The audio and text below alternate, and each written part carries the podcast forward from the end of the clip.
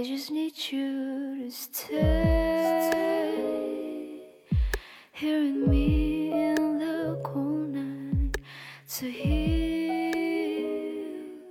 大家好，欢迎收听新一期的出逃电台，我是哈刺。我是小乐，嗯，一月份了，已经今年一月份，我们在想聊什么的时候，其实有想过，很多人都跟我们讲说，哎，你们电台好像都是很多渣男渣女啊，或者一些道德沦丧的爱情故事。就好像听我们电台一直在什么刷新三观，哇塞，见到了怎么怎么样，我们的人生怎么没有这么精彩，怎么没有这么多乱七八糟，或者是怎么怎么样的事儿？是经历了二零二零那个比较糟心的一年啊，所嗯以在二零二一年的这个开头，其实我跟小乐想说，能不能提供给大家多一点的爱，让这种 温暖的东西充斥着我们的电台你。忘了吗？我们新年第一期就是渣男渣女，然后你现在哎，是吗？我忘了。你的记忆真的比鱼都短。对，所以这期的话，我们有策划一期叫做《父母爱情》的这样的一个故事专辑。呃，其实我们很多时候可能更关注的是我们这一代，像八零后、九零后，像算算是比较年轻一代的爱情故事，因为可能更激情，更有很多的故事，然后像我们更开放一点，可能故事性更多一点。嗯，但是往往说像我们的父母辈。他们那一代的故事，可能要么不知道，要么好像很多人不感兴趣。但其实那一代的爱情故事会更真挚，会更打动心灵。会更丰富。对，对的，因为很多人会觉得爱情这个东西是年轻人的专属品，只有在十几岁、二十几岁的时候，大家才懂得爱情、享受爱情。那可能二十几岁之后的人生，就像《红楼梦》贾宝玉说的，说女孩是水做的，怎么这些水做的女孩老了之后就变成了赵姨娘那样的人，对吧？但其实不是的。我觉得父母那代人，不论他们在年轻的时候，我认为他们有很多是因为爱情结合的，甚至这个爱情会持续到现在，它也是鲜活的。没错。哎，你认你认可那句话吗？很多人说夫妻过久了之后没有爱情，剩下的都是亲情。呃，这个我是绝对不认可的，顶多算是不爱了。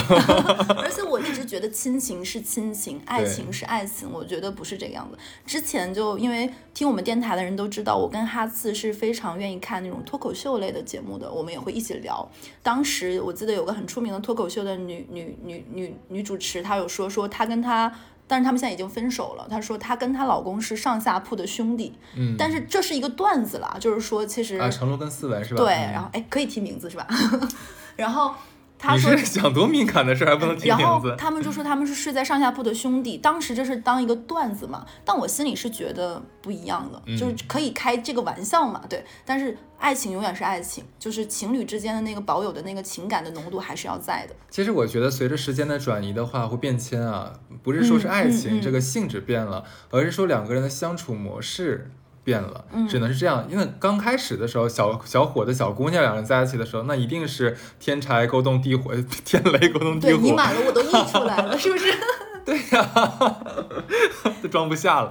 然后那肯定到了慢慢慢慢慢的话，像到了三四十岁，到了五六十岁的话，那不可能也没有这个精力，对不对？再再去每一天你侬我侬，因为更多的是可能被柴米油盐酱醋茶，被孩子甚至是孙子孙女儿牵绊着。那这时候感情是要改变的，包括生理条件也不一样。当时有个很火的电视剧，就是讲类似于父母爱情，也有一个电视剧叫《父母爱情》，还有一个当时很火的电视剧叫《金婚》。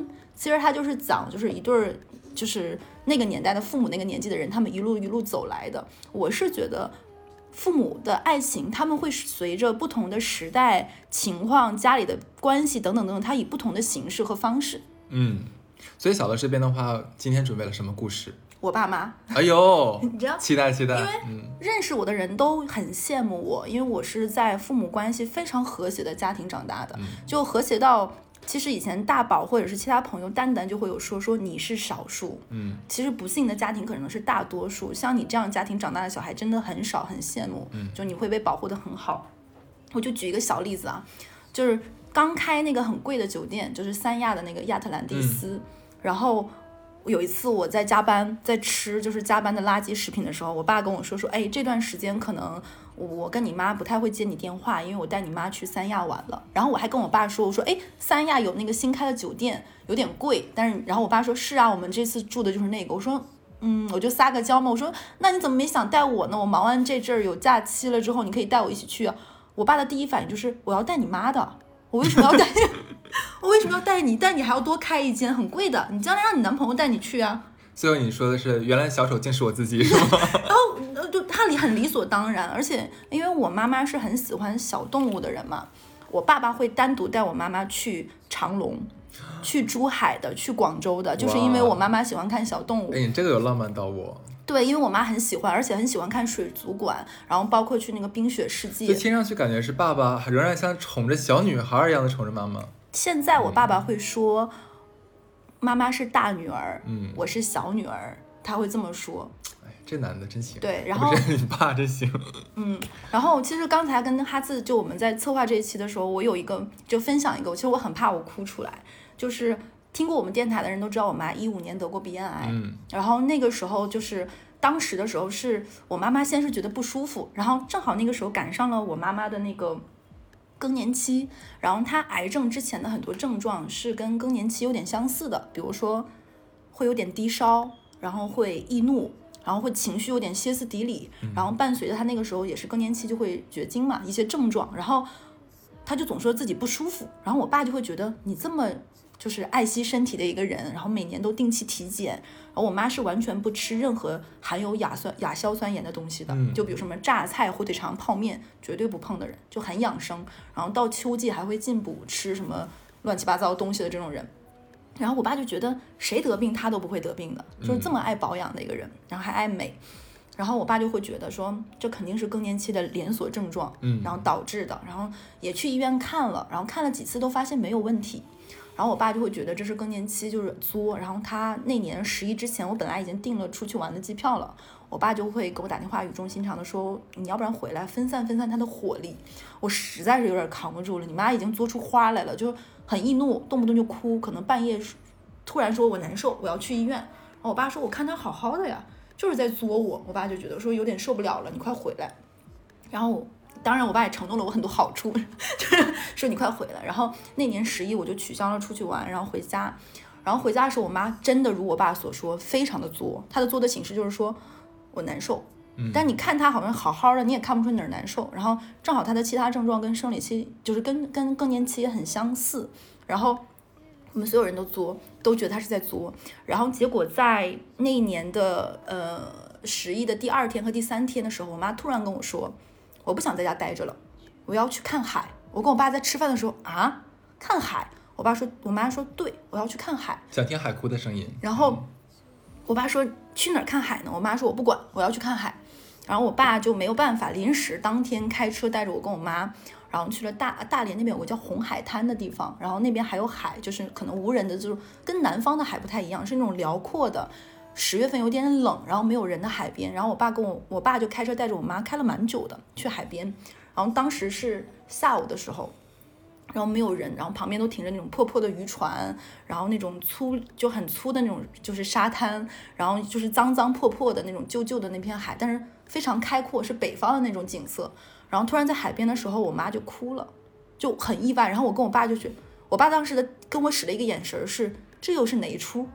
然后我也不敢说话，然后我妈突然就蹲在地上哭了，然后我妈我妈说她想她妈妈了，因为如果如果她她妈妈在的话，一定会相信她，她是真的难受，然后说为什么没有人相信她，她真的不舒服，她不是在作，然后我跟我爸爸就吓到了，就是我们从来没想过她是真的很难受，然后我跟我爸爸都不敢接话，然后我就很抱歉。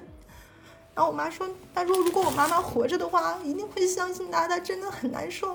她说她很想她妈妈。”然后我跟我爸那一刻就觉得她可能是真的真的很不舒服。然后我爸就跟我就也有点害怕。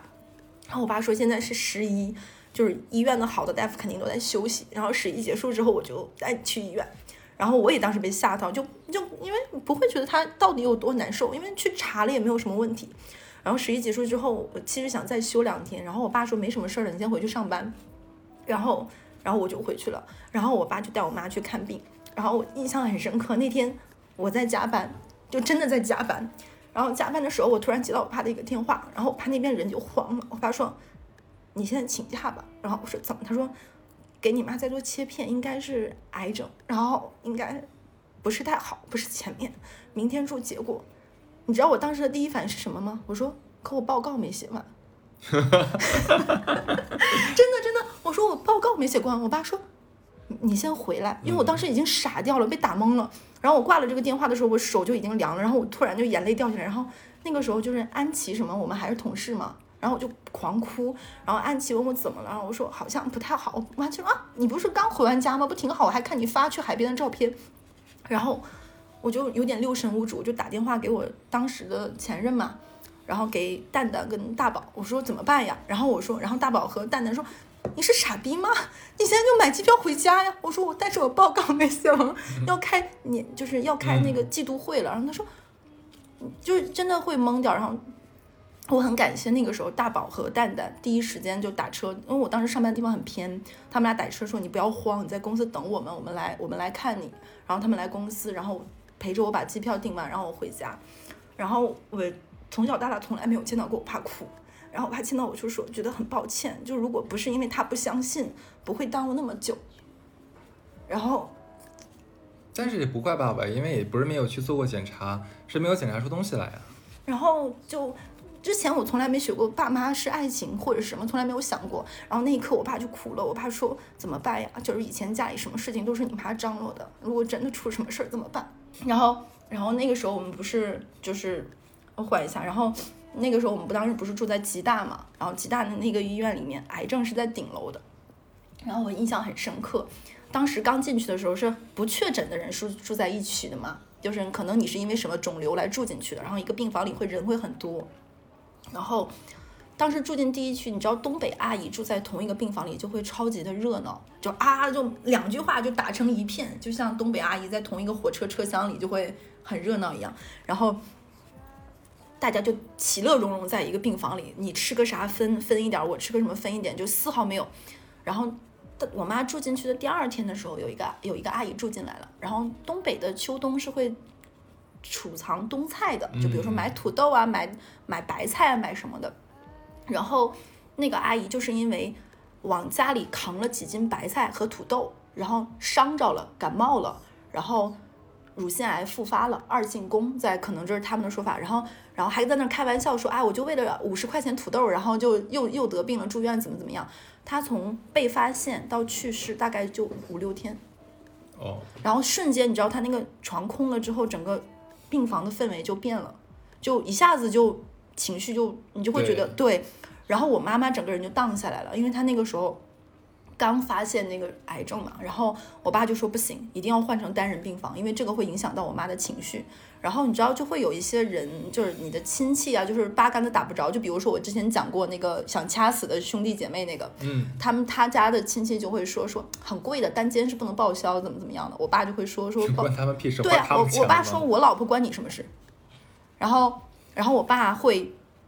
跟我单独偷偷的哭，说怎么办呀？如果我我没有办法想象，他什么时候来找你哭？就可能比如说他关了门走出来说去打饭的时候，就跟我说说怎么办？我好担心，我不能离开你妈，怎么怎么样？那叔叔当时他是有那种嚎啕大哭吗？还是说只是就很隐忍嘛？毕竟我爸也是所谓的东北一米八几的男人，对对对，就还很那个什么，然后跟我说说你可不可以多留下一段时间？因为我觉得我有点慌。然后然后那个时候就是。后面我才知道，其实看病花了蛮多钱，有很多是不能报销的。但我爸爸觉得无所谓。然后那个时候，后面我记得再过了一段时间会出治疗癌症有什么靶向药这一类的嘛。然后我爸爸说：“你我我不会给你留钱的。以以后如果医疗技技术再先进，你妈的病能够痊愈痊愈，我们家的钱都是要留给妈妈治病的。”妈妈嫁对人了，对我爸就这么说。我爸说，我爸当时就是说想去看看，然后他特地也有去看，说靶向药是多少钱一支，要打几支。但那个东西好像是要跟基因先天决定能不能治愈的。然后他会带着我妈去看，他还会提前跟我说说，好怕这次去跑一场空，然后让你妈妈白高兴一场。但但我就觉得父母爱情我是相信的，嗯。那但是也有一些亲戚就会很酸，拿我爸妈的故事说啊，你看，你看乐爸对乐妈多好，怎么怎么样？你有见过爸爸妈妈那个年纪的人上街会手拉手吗？很少很少。我爸妈会哦，对，因为我爸我妈是那种个子小小的，很自然的那种，一出了家门，走上了街头，就会爸爸牵起妈妈的手。对，要不然我妈怎么会有个外号叫香姐呢？就是有人说我爸牵着我妈的手，就像我爸拎了个拉杆箱。嗯，对，然后还有一点就是，如果看电视的时候，我爸会自然的把手，就是两个人如果在那里，就是女生看看在沙发上看电视的时候，就会很爱歪着啊躺着，我爸会很自然的把我妈妈的腿放在自己腿上，就是很多小细节，是不是？爸爸妈妈已经结婚多少年了？他们结婚三十多年了，三十多年，对对对。我从来没有见过他们俩在我面前吵架。对，然后然后我们家是那种非常传统的男主外女主内的家庭，嗯然后可能我爸就是那种标准的东北男的，就是不太做家务什么的。嗯，然后我有的时候会说，哦，我将来找老公一定不要找就是爸爸这样的，就是会会跟妈妈不干活。嗯你知道我妈会说什么？嚯，你能找到我这样老公，算你厉害。的确是，然后嗯就很多很多我我的同龄人会有那种，比如说结婚生子了嘛，然后就会有有一方父母，就比如说爸爸妈妈单独会分开，妈妈过来上海照顾女儿怀孕了怎么怎么样，我妈妈是会明确跟我说说。我跟你爸爸是不会拆开的，我们俩不会有一个人单独为了你跑到上海来的，我们俩是要在一起的，因为我这辈子是要跟我老公在一起生活的，而不是为了你活着的。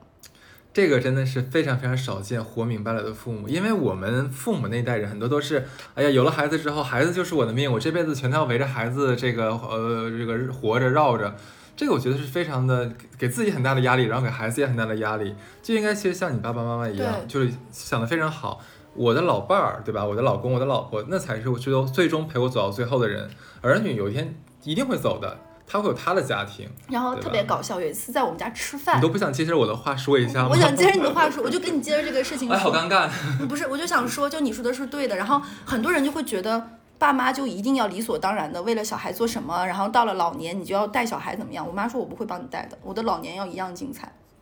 然后跟你爸爸一起，比如说去迪士尼呀，去看长去长隆啊，出去玩。然后因为我妈现在身体的原因，可能不能去太远，坐太久的飞机，这是对我爸来说是一个遗憾，因为他觉得嗯以前工作太忙，家里可能条件一般，然后没有去国外很多很多地方。我爸对此就很遗憾，我妈就会，我爸就会尽可能带我妈去，呃，各种其其其他的地方。而且我妈以前很爱喝酒，嗯，我爸是滴酒不沾，这个在东北其实是很少很少见，对不对？关键是妈妈爱喝酒，爸爸不爱喝酒，我爸是东北很奇我。爸是一口不喝酒，嗯但是我爸会带着我妈去买。比如说，我爸如果看到一个什么什么酒，说哦，好像这个蛮出名，然后他就会给我妈妈买回来。就一直惦记着妈妈。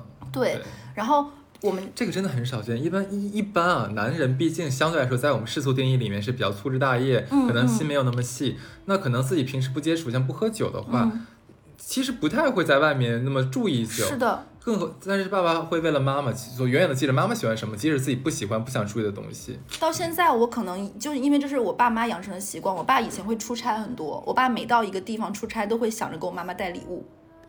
每真的到每到一个地方都会带，所以我小的时候，我爸，比如说我爸爸去北戴河，他会带那边，比如说带个海螺，跟我妈很浪漫的说：“你听。”那个时候家里 因为那个时候可能家境家境不好的时候，然后我爸说买不了什么别的东西，送我妈一个海螺。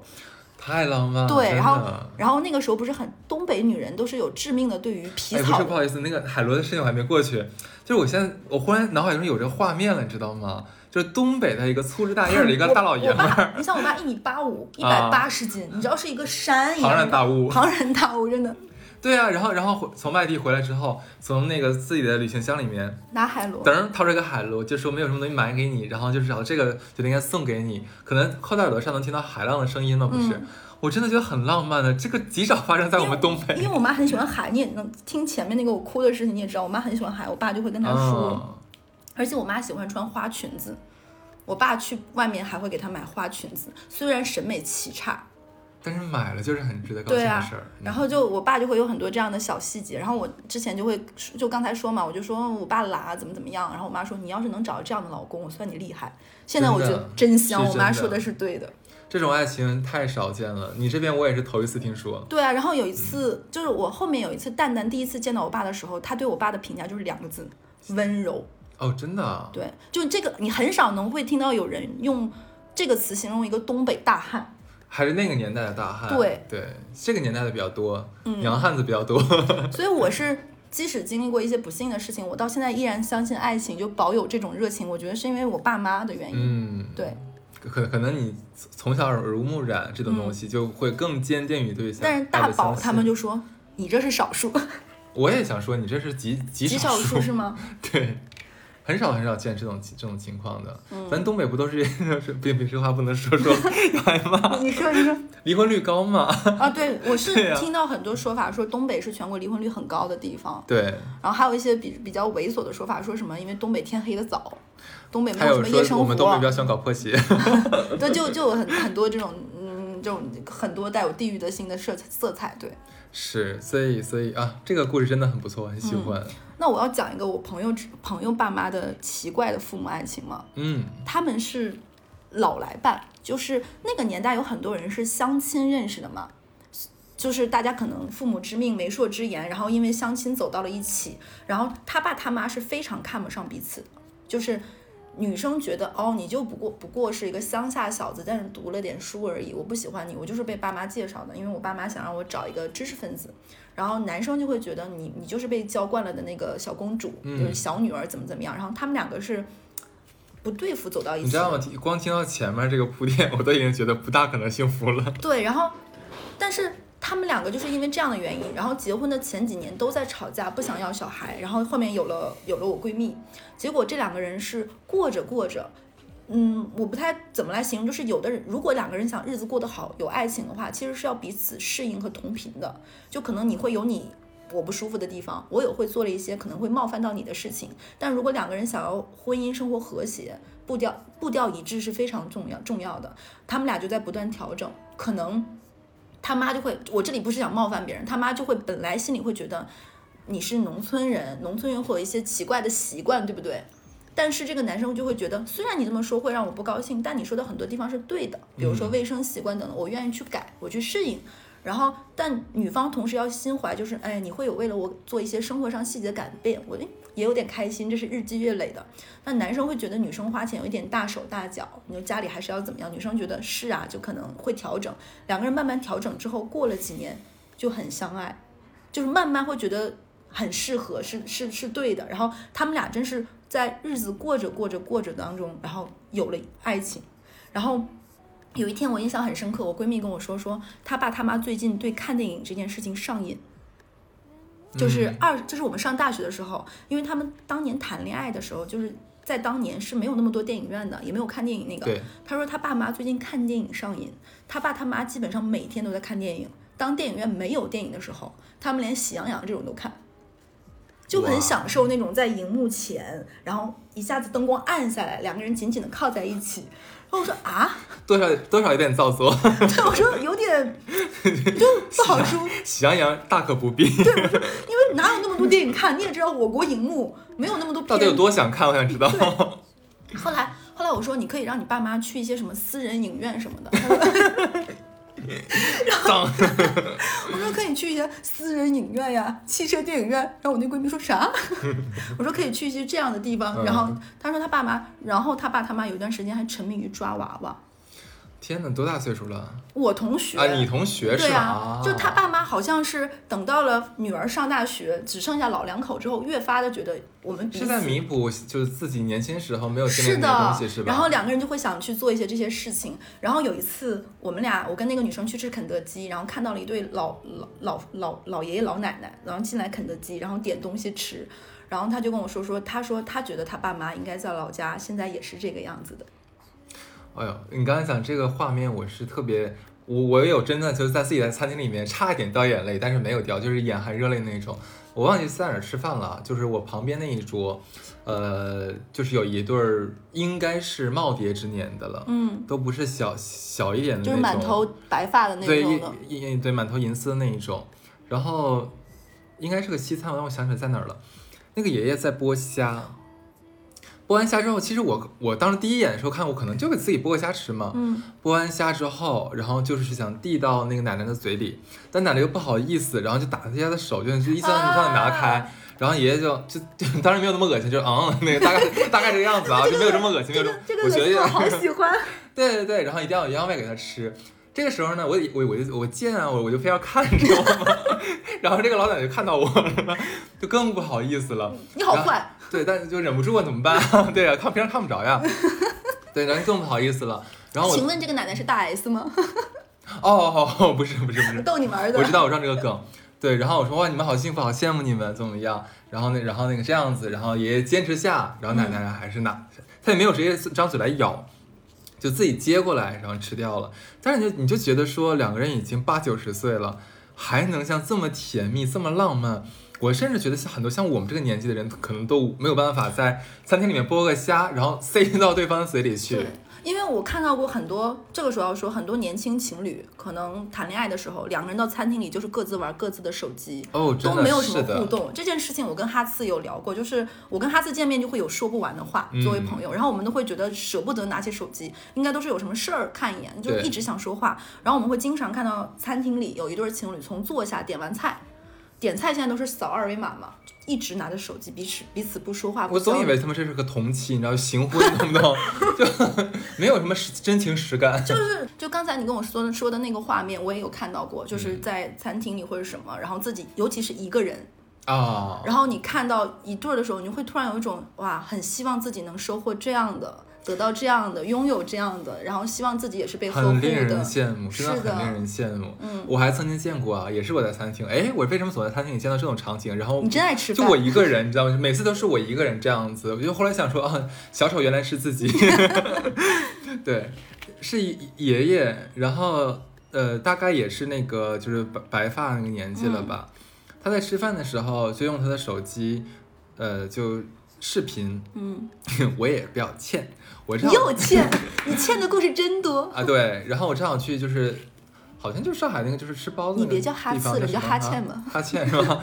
对，然后我是要自己去前台领那个东领吃的嘛，路过他了，我就去，哎，我一看见他手机屏幕，应该是他老伴儿，对，就他吃饭的时候，我不知道为什么他老伴儿没有在，因为他说的是上海话，我听不太懂，就两个人就是那么。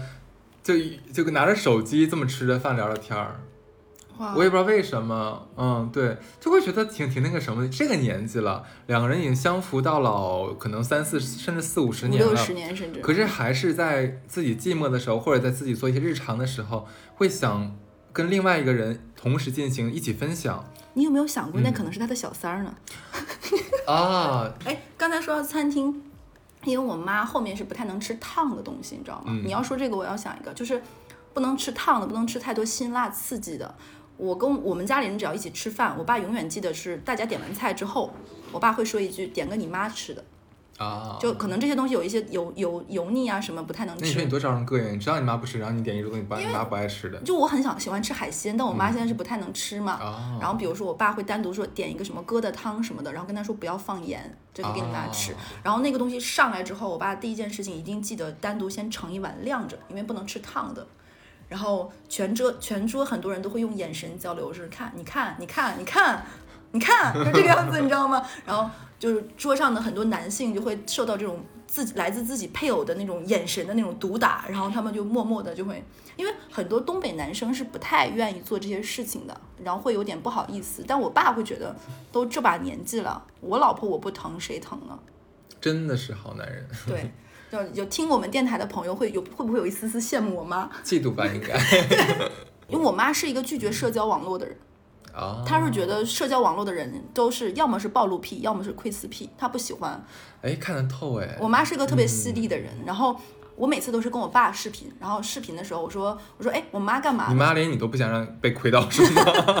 那我你妈保护的真我妈我妈不。用微信哎，真的，她她不愿意用。然后我就说妈妈，你的你的信息如果想倒卖很值钱，你这条名单你有没有。想过，你妈还有另外一个手机，是你和你爸爸都不知道的？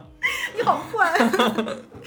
然后我我爸我就问，哎，妈干嘛？她怎么不跟我聊天？我妈我爸就会说，你妈又在玩电脑呢。我说我妈玩什么？我妈特别喜欢对着电脑打麻将和斗地主那你没有注意到左下角又有一个小窗户，，QQ 对吗？QQ 啊，还实真是假，不是那种视频聊天那种，然后就跟那个老头是吗？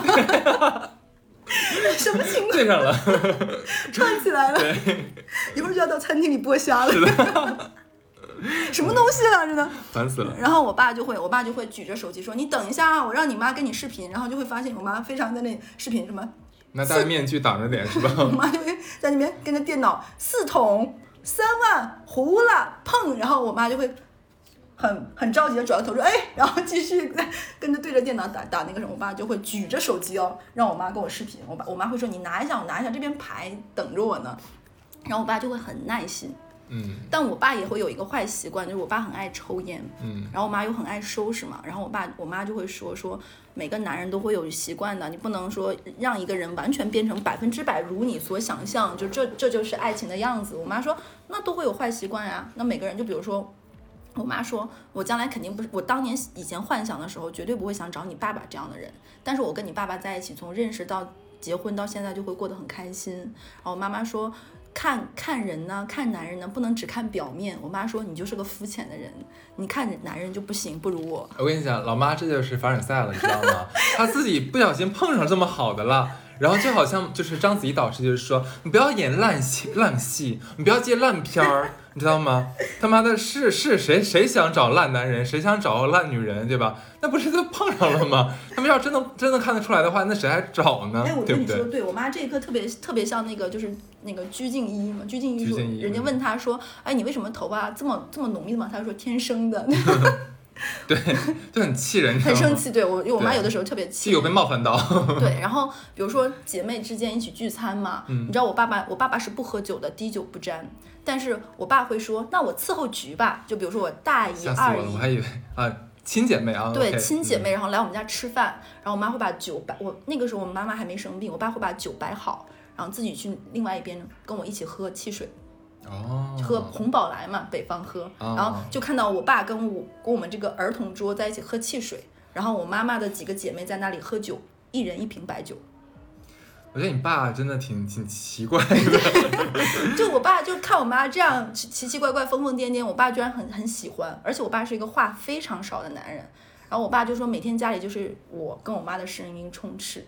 然后那个时候不是我爸爸我妈不是住院嘛，然后家里没有人，然后突然有一天我爸说你你在忙吗？因为我上班时间我爸不太会给我打电话，因为他觉得会打扰我嘛。他说你陪我说会话呗，家里太安静了，我想你妈。哎呦天哪，这个话对，就是很多人开玩笑说东北男人回家第一件事就是你妈呢，我爸就是这种人，标准的。我爸要先找到我妈，对，哦，你在这儿，你在干嘛？好，我再去干我的事情。啊，天哪，真的好爱好爱啊！对，就就真的，我我也很纳闷，就有的时候就是后面有人问我说经历过一些不愉快的事情，那你还相信爱情吗？我一直很坚信，我相信，嗯，因为就是因为爸妈就感情太好了，而且我爸会说出什么话？我爸会说你之前的一些不幸福并不怪你，就是嗯不是你的问题，就是你还可以遇到更好的，或者你也可以单身，你就不要着急。对，然后后面也会有一些人给我介绍一些男生，然后我爸、我妈、我爸听到第一件事情就是说，你为什么着急谈恋爱？干嘛要谈恋爱？你要看清楚啊！我们过来，我们立马就过来，然 后就是很很，他们很不一样，对。挺奇妙的父母。对，然后也是很非常，我一直觉得他们是非常少见的，因为我以前不觉得少见，就我每天看到嘛，但后面我有你给我出去！因为我每天看到他们这个样子，我习惯了，包括有的时候我妈可能在干嘛，我爸会给我妈喂水果的，就我妈在打麻将啊，就我妈很沉迷一样。天我哪！我妈收到的新年礼物是点名道姓说我要一个 iPad，因为这样可以躺床上继续斗地主。我想问一下，那你身边的话，除了爸爸妈妈之外，那其他人会这么浪漫吗？鸡飞狗跳，对，对对不对？对不对？对不对？对对。我身边也是呀，就没有一对儿好的呀。所以我每次听到每每次听到他们这种，就是我都想说啊，好像跟我妈跟我们家确实不太一样，嗯，是不是？这个你这样的语言的话，你可能要听到听到你死的那一天，真的相信就我。就就有的时候，比如说我在打跟我爸妈打电话的时候，然后我放下电话的时候，大美玲就会跟我说：“我好羡慕你啊，你在跟你爸撒娇。我说：“他说我从来都没有跟我爸一起撒娇过，因为他爸一直在鸡飞狗跳。对对对。然后他会看到，比如说我们一起视频的时候，他会看到有的时候我爸跟我妈会挤在镜头里嘛，然后他们俩就会脸贴得很哦近，然后一起跟我说话，看我这边在干什么。嗯，就是我也希望听我们电台的人，不只是听到了渣男渣女了，就还是有很多很好的。很多吗？不就是你家吗？当然，就我们还是要相信爱的存在。能不能发生在自己头上呢？看命。哎，你忘了我们在去年做过一期叫做《人生太晚学到教训是什么》吗？嗯，然后有当时就说过，只要不恋爱，啥事儿没有。对，不不谈恋爱，屁事儿没有。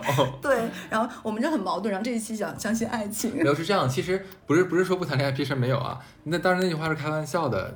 有美好的爱情，那真的是人间一大幸事，嗯求都求不来的。但是主要是很难得到，嗯就这玩意儿不是说你花钱就能买得到的，对不对？也不是说你哪天去个下个小语软件，去个酒吧，等你就碰到人生挚爱了，嗯没有那么简单的，所以大家才那么向往呀。哎，这个我要说一个，其实也不是完全没有。然后我老家的高中同学和初中同学，就是初高中都是同学嘛。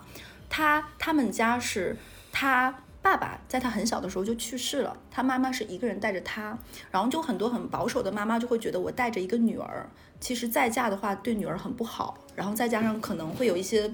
不好的事情发生，他妈就一直单身着，然后带着他女儿。等到我这个同学上大学的时候，就成熟了嘛，就跟他妈妈说说这些年你很辛苦，你可以去找一个伴儿，可以试着去，我并不反对，然后让让你去，然后跟他妈，他就鼓励他妈妈去上老年大学，去跳舞各方面。然后他妈就最开始会有一些父母的那种不好意思，就觉得啊，就是你别这样，其实我一个人也挺好的，我过得其实挺开心。他就说你你要有自己的生活，然后他就鼓励他妈给他妈报名，跟他妈说你不要给我攒太多。钱就很懂事的女孩子，然后让她妈说你去学，如果你不想要爱情，你也可以交你的朋友呀。然后也会跟她说说，我希望你有自己的生活，你不要老是围着我转，你这样让我压力也很大。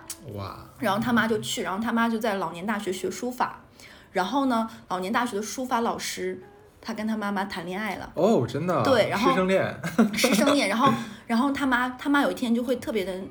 不好意思的跟他女儿说说说说那那个那个你你还记得上次我跟你说的那个书法老师吗？他妈他女儿当时就没往那方面想嘛，说我知道啊，怎么学费要涨吗？然后这是他女儿的第一反应，说没事儿你去学吧，我支持你的。然后他妈说那个我以后可以不用交学费。不是你知道我第一反应是什么吗？我现在我现在想一个就是就是一个老阿姨，然后穿着那个就是水手服的校服，然后坐在班级里面，然后上课时候要举手，然后那个老师戴个眼圆眼镜，说个小中分，然后他说就你刘老太太。你来回答，好浪漫，就就真的很浪漫。然后你知道那个学书法的话，他他跟我说说上书法的时候每天要练字嘛，就是要跟就没有那么多宣纸，他们是在废报纸上练的嘛。然后呢，他那个他妈的那个老师说你在我的手心来写 你好骚。他那个老师会偷偷搞很多报纸，然后偷偷放在他的书桌堂里。就不用他准备纸，提前给他准备好。然后他们那个书法班到过年的时候会组织这些上老年大学的人去在那个热闹的街边，那个就是摆那种就是写春联的摊，是免费赠送的那种，然后鼓励大家继续学。你看你今年写的字很好。然后他那个老师就他妈妈那个老师还会偷偷帮他把红纸裁好。给他带过去说你不用去，然后还会给他带早饭，然后说东北的天很冷，你一定要多穿一点，怎么怎么，因为鞋子要是就是冬天在东北的街头，是手会在外面会冷嘛。对对对。然后那个老师还提前会给他带好那种暖手宝，你相信不到，就是上大学之后他妈第一次相信爱，就第一次发现爱情，然后他妈说你别生气呗，你爸从来没这么对过我。就我怎么会生气？我们都希望父母的。然后他女儿说：“我一点都不生气，我听到你这些很开心。虽然我现在单身，有点生气。”这一点原来是。他女儿，他女儿母胎单身，到现在还单身。他说：“怎么回事？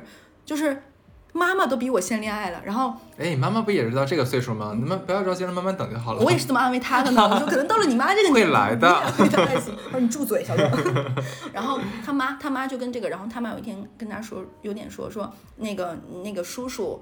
其实是有有有有孩子的，他虽然也他是也是丧偶嘛，然后他一个人，然后可能他的子女不是那么的希望我们俩在一起，然后妈妈有点不开心，他还安慰他说，他说你只要谈恋爱就好，如果你不是那么想走入婚姻，我并不会觉得有人，然后他他就会问他女儿，那你会觉得有人说三道四什么的？他女儿说，我在外面读大学，我将来也会回去，你不用担心对我有什么影响，你开心就好。对。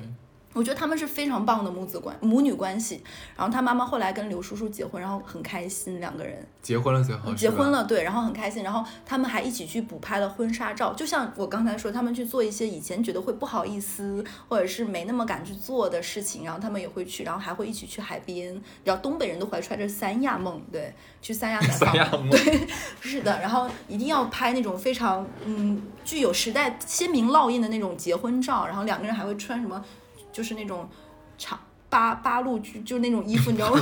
我也不太懂。然后穿那种什么，还带着那种什么 红袖箍吗？对，我也不太懂。包括校服那种，他们还去拍这种。然后我水手服吗？没有。然后拍婚纱照，对。然后两个人还去旅行结婚。哇。对，然后然后他女儿就会说啊，当年我劝我妈恋爱是对的，但是看到他们这个样子，我还单身，就有一点点嗯。别别急，别急，还有三十年到了。我也是这么快了，快了。然后他就说：“他说其实看他妈妈这样，他特别开心，就是希望妈妈过得好。当然了，当然了，嗯哇，这一期的故事真的很感人啊！我听的就有有哭有泪，不是有笑有泪，是不是？对对对对，那最后的话，其实我们也想给我们，因为我们有很多这个呃比较年纪比较大的听友，嗯，如果说这个时候你现在能邂逅一段爱情的话，我们是非常祝福你的他。们可能现在就去下探探陌陌是吧？报老年大学也蛮不错哦。然后就会他们的子女疯狂的在我们电台下面谩骂，都怪你们，然后父母去找爱情啊。好，那在这一期最后的话，那就送上一句祝福了，那就愿无岁月可回首，且以深情到白头。祝福你们，有才华。那好，这一期就这里，好，拜拜。拜拜。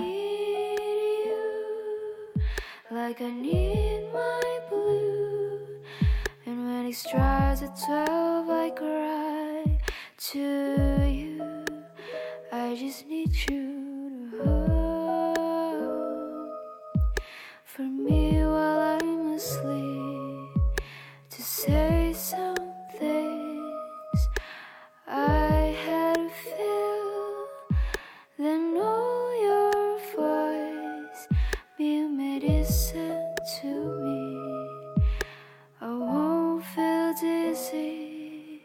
if you're here.